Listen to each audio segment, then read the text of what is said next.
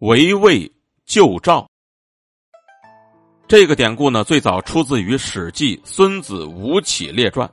公元前三五四年，魏惠王呢想要释放对中山的旧恨，便派遣大将庞涓前去攻打中山。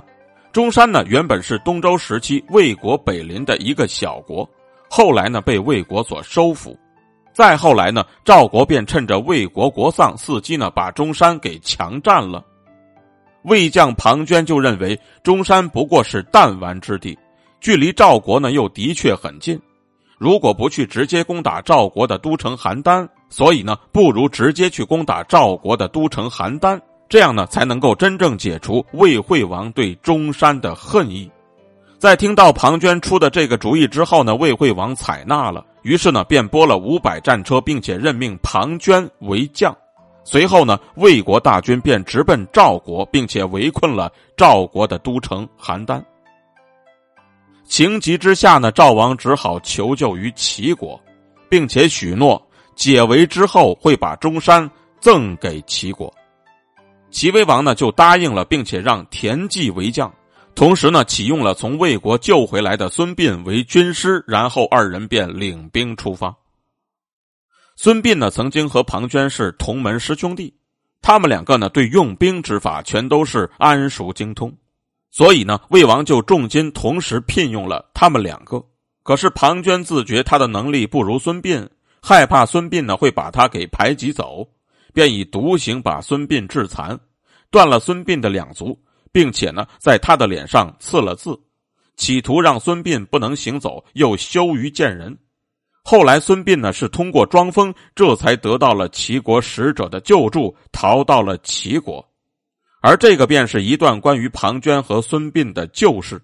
且说田忌和孙膑率军进入到了魏赵两国交界之地的时候呢，田忌就想直逼赵国的都城邯郸，孙膑呢就制止他说道：“将军呐，借乱丝绳结，不可以握拳去打；排解争斗，不可以参加搏击呀。”平息纠纷也一定要抓住要害，趁虚取势。双方因为受到制约，才能够自然分开。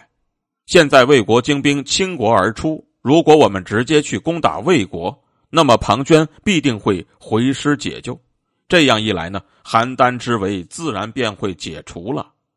然后呢，我们再在中途伏击庞涓的归路，齐军必败。田忌呢觉得孙膑说的很有道理，于是便依计而行。果然呢，当魏军收到了齐军去攻打魏国都城的消息之后，马上就离开了邯郸，回国救援。而就在归路当中呢，便在桂陵这个地方中了齐国大军的埋伏。齐魏两国大军交战于此。由于当时魏国的大军经过了长途的奔袭，疲惫不堪，最终呢溃不成军。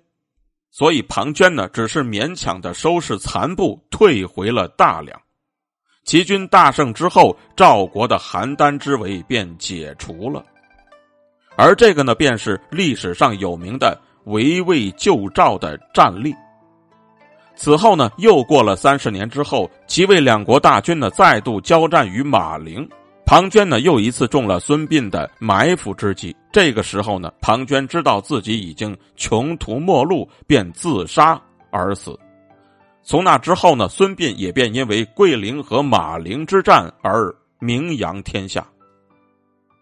当时孙膑呢，就是看准了魏国的内部空虚，这才想出了对魏国趁虚而入的方法，从而呢，也就达到了救援赵国的目的。因此，避实就虚，击中要害，这才是解围的最好办法。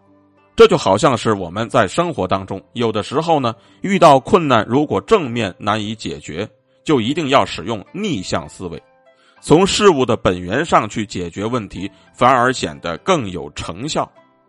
当然了，这一定要做到知己知彼，看到事情有戏可乘，才不会坐失良机。